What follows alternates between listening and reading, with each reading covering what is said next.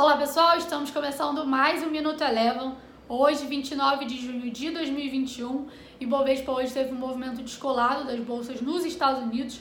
A Enel anunciou hoje o reajuste de 52% na bandeira tarifária vermelha patamar 2, e além disso, os investidores ainda seguem cautelosos em meio à proposta da reforma tributária apresentada na última sexta-feira.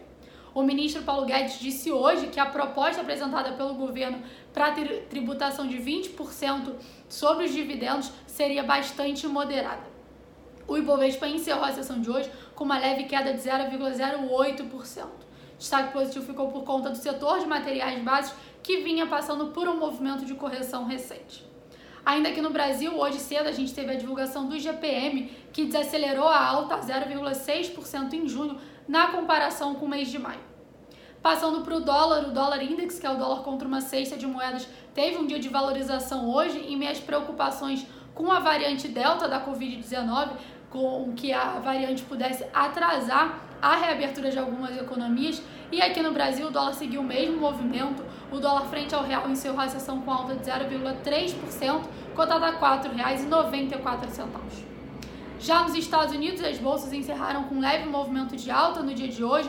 Por lá foi divulgado as vendas de casas nos Estados Unidos, que mostrou o maior patamar em 30 anos para o mês de abril, reforçando aí a visão de retomada da atividade e deixando as preocupações com a variante Delta da Covid em segundo plano.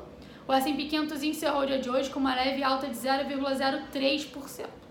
Por fim, passando para o petróleo Brent, o petróleo Brent encerrou a sessão de hoje com queda de 2%, com os investidores aguardando a reunião da OPEP+, que começa na próxima quinta-feira, onde é esperado o relaxamento dos cortes de produção do grupo.